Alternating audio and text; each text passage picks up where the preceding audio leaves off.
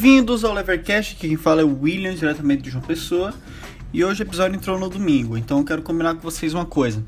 É, a partir de agora, vamos combinar que os episódios entram nos finais de semana, não necessariamente sábado, tá certo? Uh, porque às vezes fica complicado de eu conseguir seguir essa rotina.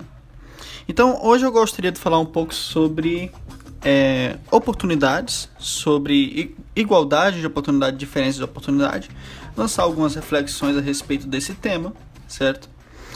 E para isso eu vou utilizar o livro do Knowles, que é Anarquista da Utopia, alguns trechos que eu achei interessante aqui, eu gostaria de refletir um pouco sobre essa questão, tá certo? Então, se isso te interessa, se você sempre é, pensa que as pessoas devem ter igualdade de oportunidade, mesmo que não possuem igualdade de renda ou igualdade de, de fins, então não, não deixe de escutar esse episódio, tá certo?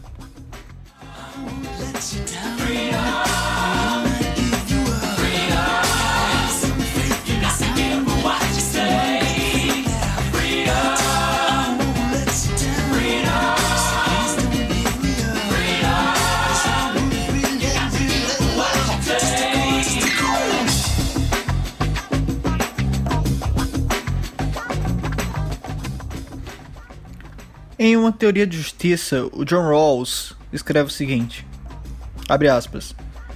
Percebemos então que o princípio da diferença representa, na verdade, um acordo para considerar a distribuição dos talentos naturais um bem comum e para partilhar os benefícios dessa distribuição, qualquer que ela seja. Aqueles que foram favorecidos pela natureza, sejam eles quem forem, só podem se beneficiar dessa boa sorte desde que ela sirva para melhorar a situação dos menos favorecidos. Ninguém tem aptidões naturais especiais, nem parte de uma posição social mais favorável por mérito. Isso não quer dizer, porém, que essas diferenças devam ser eliminadas. Há outra maneira de lidar com elas. Pode-se organizar a estrutura básica de tal maneira que essas contingências contribuam para o bem-estar dos menos favorecidos. Fecha aspas. O John Rawls possui uma preocupação que muitos de nós possuímos até hoje. É a preocupação sobre como lidar com a diferença de oportunidades na nossa sociedade. Então, toda vez que se fala, por exemplo, em questões de cota, em questões de distribuição de terra, normalmente se tem essa questão em mente. Queremos dar mais igualdade de oportunidade para as pessoas, certo? Então, existe inclusive muitas pessoas que não concordam com o extremo socialista igualitário de dizer que todas as pessoas devem ter as mesmas coisas. Mas ainda se assim, essas pessoas elas conseguem concordar entre si que as pessoas ao menos devem possuir igual oportunidade. E quando a gente começa a pensar que as pessoas nascem é, por sorte, em uma determinada circunstância, em uma determinada família, ou em determinado país, e essas pessoas que nascem por sorte nesses determinados locais vão possuir é, diferentes oportunidades, a depender de onde eles nasceram, normalmente nós sentimos a sensação de injustiça por ser uma coisa tão arbitrária. Então, o John Rawls ele propõe no seu livro A Teoria de Justiça que para que nós imaginemos como é, seria é, uma sociedade justa, como seria a estrutura de uma sociedade justa, nós nos imaginemos fora do mundo antes de termos nascido e com um véu de ignorância na nossa frente. E, esse, e por esse véu de ignorância, nós não poderíamos saber onde nós iríamos nascer, qual seria nosso sexo, qual seria a nossa cor, qual seriam os nossos pais, qual seria a nossa situação financeira inicial? Nada. Nós teríamos então que no escuro determinar o mínimo possível que nós precisaríamos ter para nascer em uma sociedade razoável. Obviamente, nós não queríamos é, colocar que a sociedade deveria ser uma sociedade absurdamente igualitária. Porque, caso seja assim, nós corremos o risco de nascermos ricos muito ricos. Então, não nos agradaria. Mas de toda forma, nós também não iríamos aceitar que fosse uma sociedade de extremas diferenças. Porque se nós nascemos pobres, isso não nos ajudaria. Então o Rawls, ele parte do pressuposto que a maioria das pessoas nessa situação iria preferir que nascêssemos em uma sociedade em que tivéssemos ao máximo uma igualdade de liberdade ou uma igualdade de oportunidade, por assim dizer, para suceder na nossa vida. E é assim que ele coloca sua discussão. O Robert Nozick, ele é muito famoso por suas críticas à teoria de justiça do John, do John Rawls e por se opor ferrenhamente a todos os tipos de políticas de redistribuição. Na página 295 do seu livro Anarquista a Utopia da, da editora WWF, Martins Fontes, né? O Nozick, ele questiona o trecho pelo qual nós começamos esse episódio da seguinte forma: o Nowitzki, ele questiona porque é, o Rawls acha é, justificável utilizar as características naturais das pessoas que elas possuem por sorte e não por mérito como meios para se atingir é, um bem-estar dos menos favorecidos, né? Então ele questiona o seguinte, né? Abre aspas. Também não fica muito claro por qual motivo nós com todas as nossas peculiaridades, devemos nos alegrar, porque somente as pessoas assim purificadas não seriam consideradas meios. Ou seja, o que ele está dizendo aqui é que para o Rawls, é, as pessoas são consideradas meios, né? Ao menos que elas estejam purificadas de todas aquelas. É, de todas aquelas características naturais que elas, que elas adquiriram por sorte que não foram adquiridas por mérito, certo? Porque essas deveriam estar em favor do bem comum. O Nowski, ele continua sua análise da seguinte forma: abre aspas. Os talentos e as habilidades das pessoas são um bem para uma comunidade livre. Os outros moradores da comunidade são beneficiados com sua presença e ficam em melhor situação porque elas estão ali e não em outro lugar, ou em lugar nenhum. Caso contrário, não se relacionariam com elas. No longo prazo, a vida não é um jogo de soma zero, no qual, se alguém ganhar mais em razão de suas habilidades e esforços especiais, isso significa que outros têm de perder.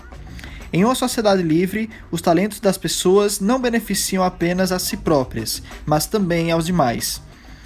Seria o fato de extrair uma quantidade ainda maior de benefícios para os outros que supostamente justificaria o fato de as vantagens naturais das pessoas serem tratadas como uma riqueza coletiva?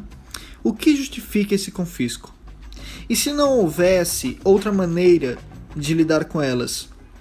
Teríamos como decorrência de eliminar essas diferenças? Como se avaliaria, em termos mais exatos, a questão das vantagens naturais? Se as vantagens e os talentos das pessoas não pudessem ser controlados para servir os outros, seria feito algo para retirar essas vantagens e esses talentos excepcionais, ou para impedir que a pessoa que os empregasse em seu próprio benefício ou em favor de alguém por ela escolhido, mesmo que essa restrição não melhorasse a posição absoluta daqueles que, de alguma forma, fossem incapazes de controlar os talentos e as habilidades dos outros em seu próprio benefício?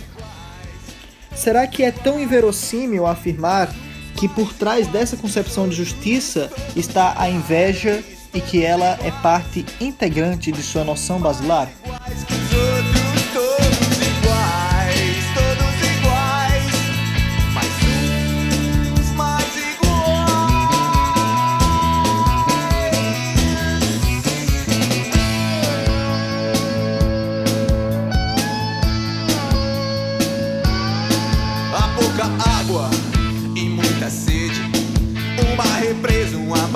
A vida seca os olhos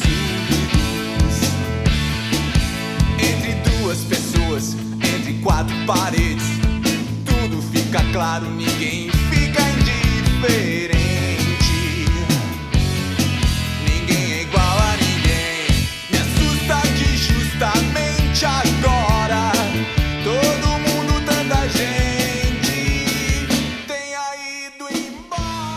seja, né, o que o, o Nose que ele está dizendo aqui é o seguinte: mesmo que as pessoas elas nasçam com essas é, diferentes sortes, né, com essas diferentes oportunidades, é, não é algo sensato você querer utilizar essa utilidade como meio para chegar ao bem comum daqueles que não nasceram com elas.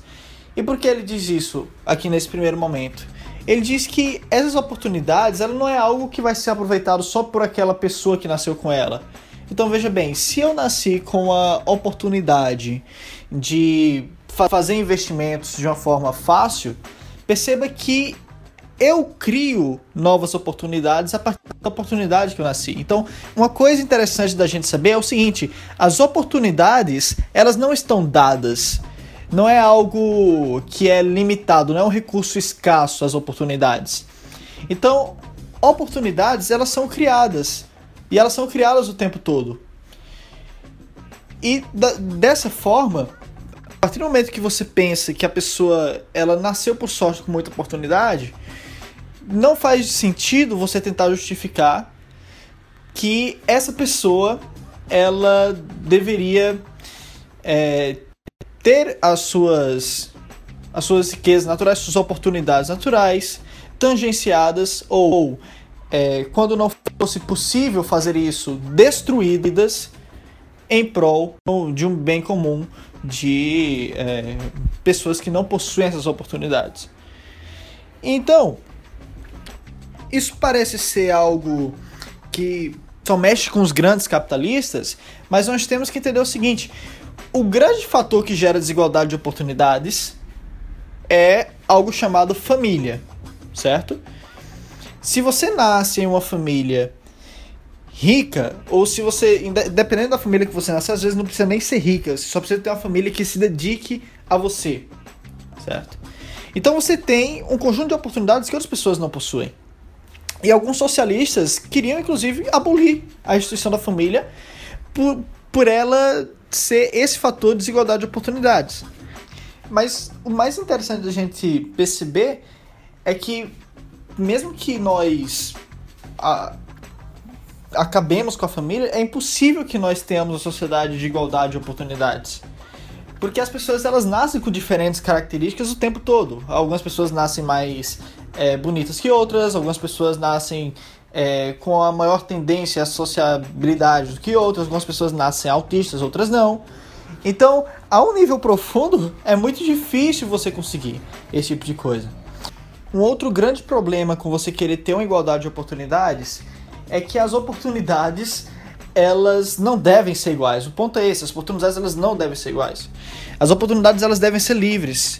E por quê? Vamos supor que eu quero dar a oportunidade de alguém de se aproximar de mim, né? Eu sou uma pessoa bem reservada e eu não quero dar essa oportunidade para todo mundo. Quem define quem vai ter é, o direito de ter oportunidade é principalmente o criador dessa oportunidade.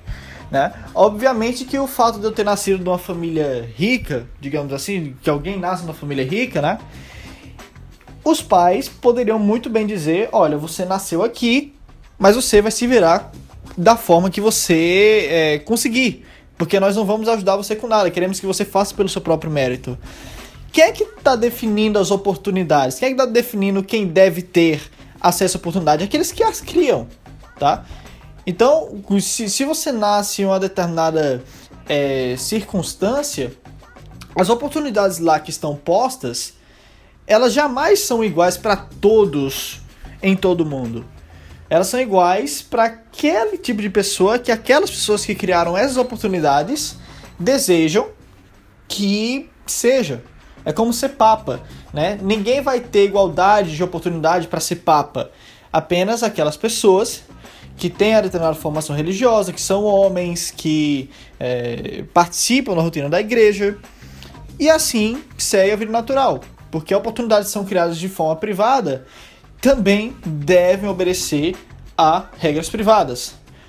Da mesma forma, é, processos seletivos e tudo mais. Então, querer igualdade de oportunidade também é algo que está muito longe de ser algo desejável e também muito longe de ser algo justo. O Nozick ele tem um capítulo, né, para falar só sobre igualdade de oportunidade. E ele fala o seguinte, abre aspas. Há duas formas de tentar garantir essa igualdade, piorando de forma direta a situação dos que foram favorecidos pela sorte ou melhorando a situação dos menos favorecidos. Esta última opção exige o uso de recursos e, portanto, também implica a piora da situação de alguns, aqueles que perdem seus bens para que a situação dos outros melhore.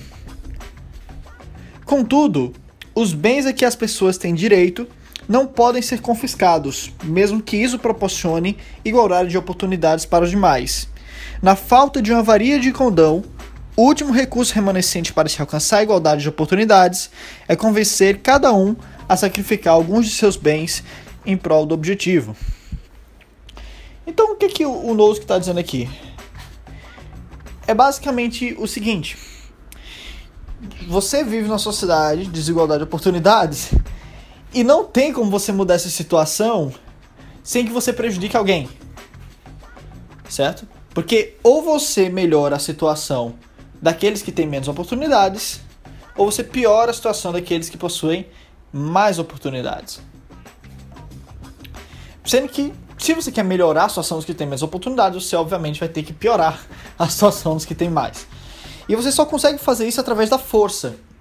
Ou seja, se você deu a sorte de nascer em um contexto em que você tem mais oportunidades, por alguma forma parece ser legítimo que pela força algumas coisas sejam tiradas de você para dar a outras pessoas. Certo? E o Nozick, obviamente, ele defende que isso não é certo. E ele defende isso porque ele tem a, a teoria da titularidade. Em que se baseia a teoria da titularidade? Em três pilares. É o seguinte: primeiro, da apropriação original, que se você adquire os seus bens de uma forma legítima, é, está decidido, os bens são seus, não há razão deles serem tirados de vocês. E se você transfere os seus bens de forma legítima, também está transferido de forma legítima, isso é justo. E qualquer coisa que suja de uma aquisição legítima e de uma transferência legítima é legítimo per se, certo? Então, vamos supor que eu adquiro bens legitimamente.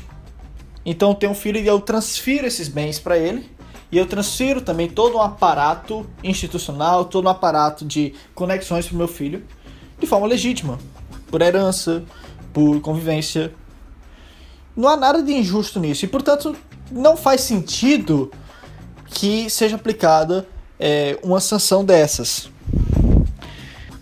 Muitos, quando pensam em relação à igualdade de oportunidade, evoca a questão da meritocracia. Então você já deve ter visto essa imagem uma vez na internet, onde você tem várias pessoas numa pista de corrida e algumas estão mais próximas da linha de chegada, ou então algumas é, possuem obstáculos no meio do caminho, enquanto outras não. Então querem pintar a imagem de que há é, uma condição legítima de competição, né? Então, o que é que o, o Nozick ele coloca uma coisa muito interessante a respeito disso, né? Ele coloca o seguinte, abre aspas: nos debates em torno da igualdade de oportunidades, é comum o uso do modelo da corrida em cujo final o vencedor leva um prêmio. A corrida em que alguns participantes largassem de local mais próximo da linha de chegada do que os outros seria injusta. Assim como seria injusta a corrida em que alguns dos participantes tivessem de carregar pesos ou correr com pedras dentro do tênis. Mas a vida não é uma corrida em que todos competem por um prêmio estabelecido por alguém. Não existe uma corrida unificada com o juiz decidindo quem é o mais rápido. Há, em vez disso, pessoas distintas que, de maneira independente, dão coisas diferentes a outras pessoas. Quem dá alguma coisa, cada um de nós às vezes, geralmente não está preocupado com o merecimento ou com as desvantagens que enfrentou. Está preocupado apenas com o que de fato consegue. Não há um processo centralizado que avalie o uso que as pessoas fazem das oportunidades que tiveram não é para isso que os processos de cooperação e troca social existem. Então o que é que o Nozick está dizendo? Olha, primeiro que não existe essa corrida. Ninguém está competindo para e ninguém precisa se provar para ninguém aqui. E por que isso acontece? Isso acontece porque pessoas são independentes uns das outras e pessoas possuem motivações diferentes, possuem pontos de chegada diferentes também. Cada um estabelece na sua vida um objetivo diferente. E por isso não faz sentido dizer que todos estão correndo numa maratona para chegar no mesmo canto. É, mais tarde aqui, na outra página, o Nosk ele fala o seguinte. Ele vai falar um pouco mais sobre o processo competitivo, né? E fica bem claro o exemplo que ele dá aqui. Ele diz o seguinte: Abre aspas. O processo é competitivo na maneira apresentada a seguir. Se a pessoa com mais oportunidades não existisse, quem transfere o bem poderia tratar com alguém que tivesse menos oportunidade e que, nessas condições, seria a melhor pessoa disponível com quem tratar. Não é igual a situação em que seres que habitam planetas diferentes, que não mantêm contato entre si, mas que são semelhantes, enfrentam dificuldades diferentes e têm diferentes oportunidades de realizar vários de seus objetivos. Neste caso, a situação de um não afeta a do outro. Embora fosse melhor que o pior planeta fosse mais bem dotado do que é, também seria preferível que o melhor planeta fosse mais bem dotado do que é. Isso não seria mais justo, Vamos supor o seguinte, eu vou no extremo para vocês entenderem a situação. Vamos supor que aquelas pessoas que possuem mais oportunidade, por exemplo, de entrar na seleção brasileira de futebol, param de existir. Agora só existe as pessoas que possuem menos oportunidades. Digamos, é, lutadores de sumô, digamos, é, pessoas paraplégicas, tetraplégicas. E aí eu pergunto a você o seguinte: né? Uma vez que as pessoas com maiores oportunidades sumiram, a CBF ela vai procurar essas pessoas com menor oportunidade e as pessoas e vai contratar essas pessoas com menor oportunidade e assim ela estará fazendo a melhor coisa possível? Eu acho que todo mundo vai concordar que não. Vamos lá. Acabou a, a, as pessoas que têm mais oportunidade de entrar na CBF, filhos de jogadores, pessoas que treinaram em clubinho o tempo inteiro, elas somem. A CBF agora, é, é, a melhor escolha que ela poderia fazer seria procurar um cantor profissional que nunca utilizou uma bola na vida. Seria procurar talvez um estudante de elite de engenharia para jogar futebol. Seria a melhor alternativa deles. Certo que não. Certo que não. E o Nosso que ele está dizendo aqui é o seguinte, olha só. O processo é competitivo da maneira apresentada a seguir. Se a pessoa com mais oportunidades não existisse, quem transfere o bem poderia tratar com alguém que tivesse menos oportunidades e que nessas condições seria a melhor pessoa disponível com quem tratar. Mas a gente percebe que se a gente exclui as pessoas que têm mais, maiores oportunidades em determinadas situações, simplesmente não faz sentido que a oportunidade ela continue sendo oferecida. Não faz sentido. Então, não é uma situação de competição de todos contra todos. É uma situação de competição bem específica no setor. E aí, imagina agora a seguinte questão, né? Você tem é, as pessoas que querem entrar pro futebol, você tem as pessoas que querem entrar em Harvard, você tem as pessoas que querem entrar pro ramo da música, você tem as pessoas que querem simplesmente viver suas vidas em paz, você tem aquelas pessoas que querem simplesmente serem bons pais, boas mães para os seus filhos e querem dedicar a vida à família. Então o que é que acontece aí? Não há uma competição numa mesma pista onde todos têm o mesmo objetivo. É como o Knowles que ele diz aqui, ele fala o seguinte, ó é, é uma situação em que seres que habitam planetas diferentes enfrentam dificuldades diferentes e têm diferentes oportunidades para realizar vários dos seus objetivos. Então perceba que o fato de alguém ter mais oportunidade de se tornar um jogador de futebol famoso, certo? Não tira a oportunidade que alguém possui de se tornar um bom pai e dedicar sua vida aos seus filhos. E essa, essa pessoa, por exemplo, que tem uma, uma grande oportunidade de se tornar pai e, e dedicar sua vida à família, ela não possui uma maior oportunidade, não está, está na frente numa, numa pista de corrida de alguém que tem o sonho de se dedicar à arte e se tornar um músico famoso. certo? Então, para que você consiga entender o Nozick, você precisa entender essa questão. Não existe uma pista única de corrida. Existem várias pistas de corrida diferentes.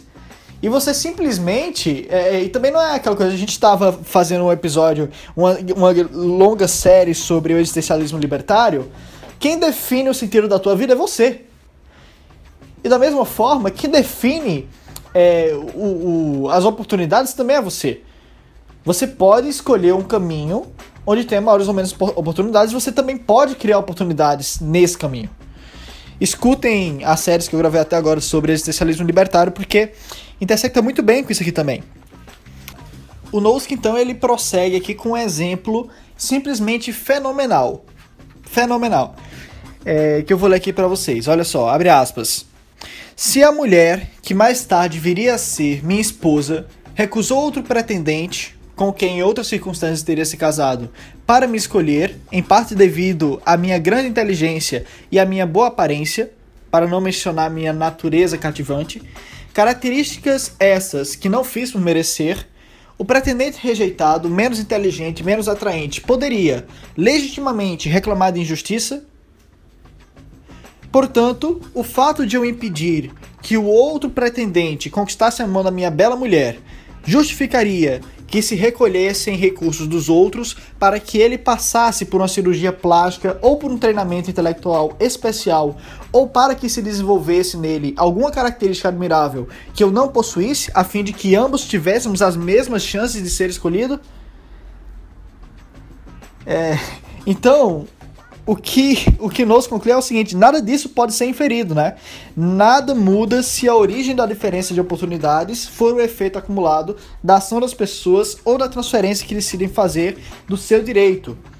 Da mesma forma, né, que não faz sentido você querer igualar as pessoas fisicamente para elas terem a mesma oportunidade é, no mercado do, do, casamento, não faz sentido você querer é, alterar todas as condições sociais e utilizar da força de forma ilegítima para retirar daquelas pessoas que nasceram com determinada sorte o que elas possuem para transferir para outros, para os outros terem mais oportunidade. Não faz sentido.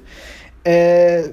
Se você quer ter uma boa ideia do que significa, vamos pensar o seguinte: é, inclusive, isso é uma das grandes críticas que fazem ao, ao Rawls, que o Rawls ele nunca def iria defender, por exemplo, que uma pessoa que nasceu é, nos Estados Unidos, que, por exemplo, se você nasce nos Estados Unidos, você tem mais oportunidades, você tem mais acesso, você tem uma instituição de liberdade, você tem é, mais chance de ser bem sucedido.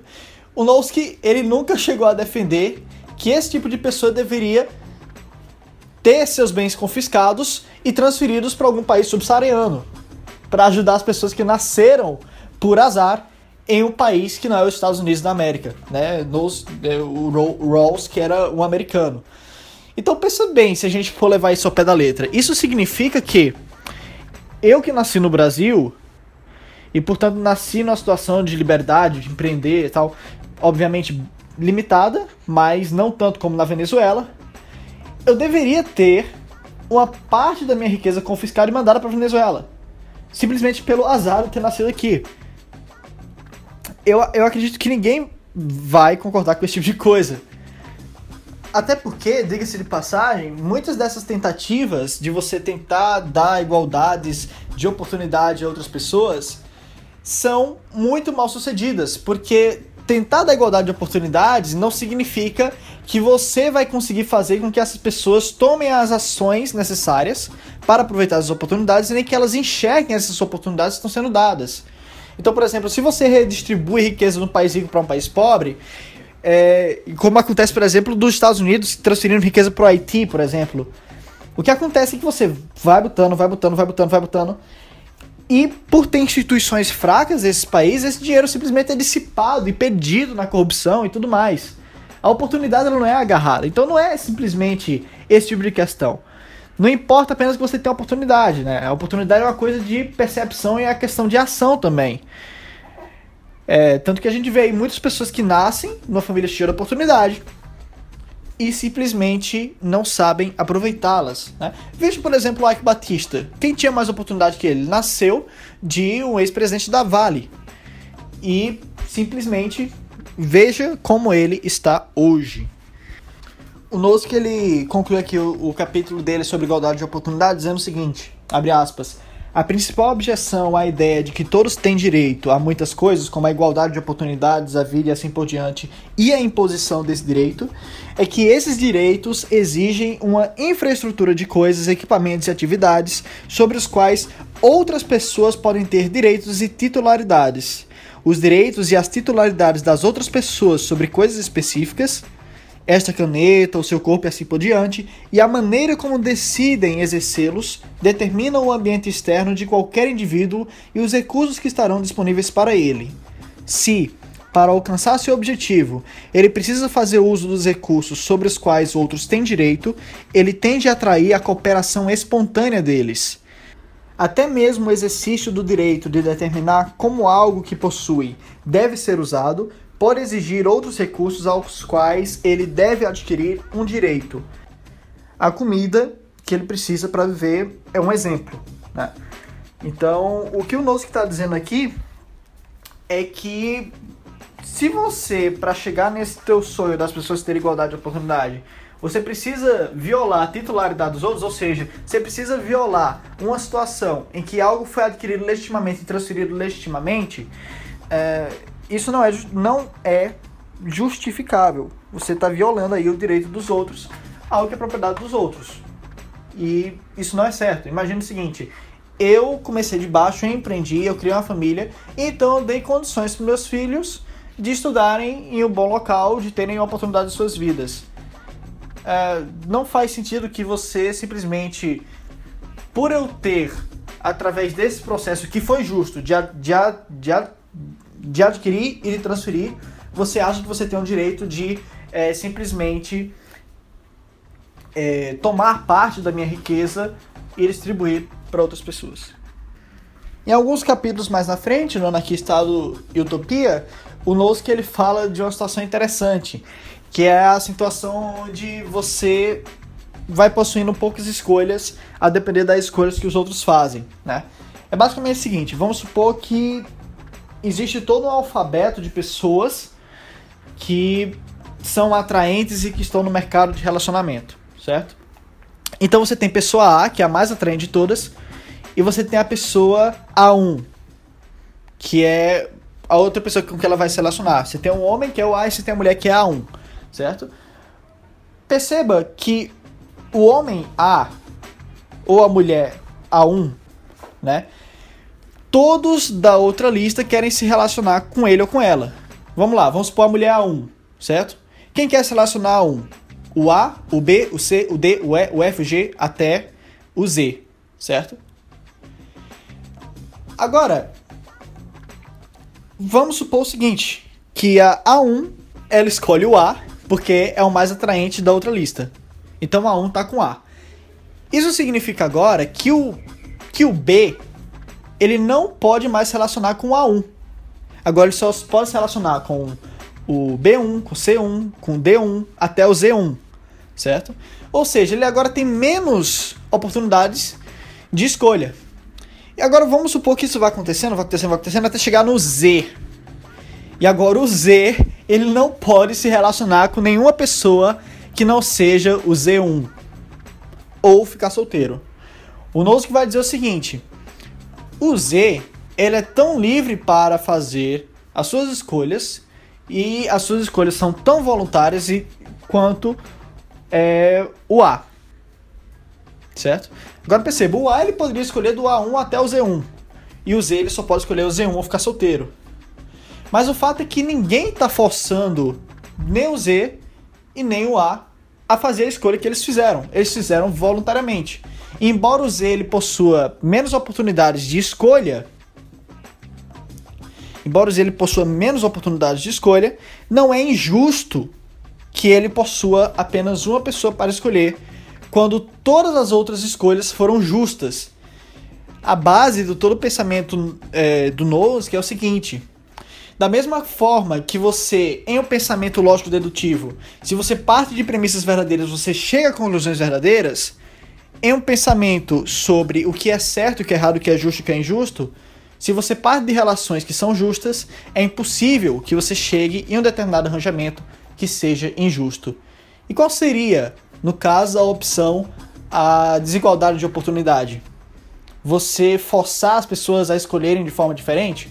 Ou você forçar as pessoas a, a darem suas propriedades? Isso seria injusto. Isso seria a, colocar injustiça no sistema. Então, basicamente a situação é essa. Isso é um tema que é exaustivamente e repetidamente debatido aqui nesse, nesse podcast. Inclusive quando a gente fez o sobre o feminismo libertário. Quando a gente fez sobre o feminismo libertário, a Wendy McElroy, ela falou: "Para o libertário, para o liberal, a questão da justiça não está nos resultados, mas sim em como se chegou a esses resultados. Se os meios pelos quais se chegou a um determinado fim foram justos, o fim é necessariamente justo, tal como se a premissa B segue da premissa A e tem uma conclusão, essa conclusão deve ser verdadeira se as premissas o são também. Gente, então é isso. Eu espero que vocês tenham gostado desse episódio. Se você gostou, não esquece de compartilhar. Se você realmente gostou, é, você pode doar para o Levercast através de Bitcoin. Tem a carteira aí embaixo também através da contribuição pela Caixa Econômica Federal. Tá certo? Muito obrigado por ter ouvido até aqui. Até a próxima semana. Valeu!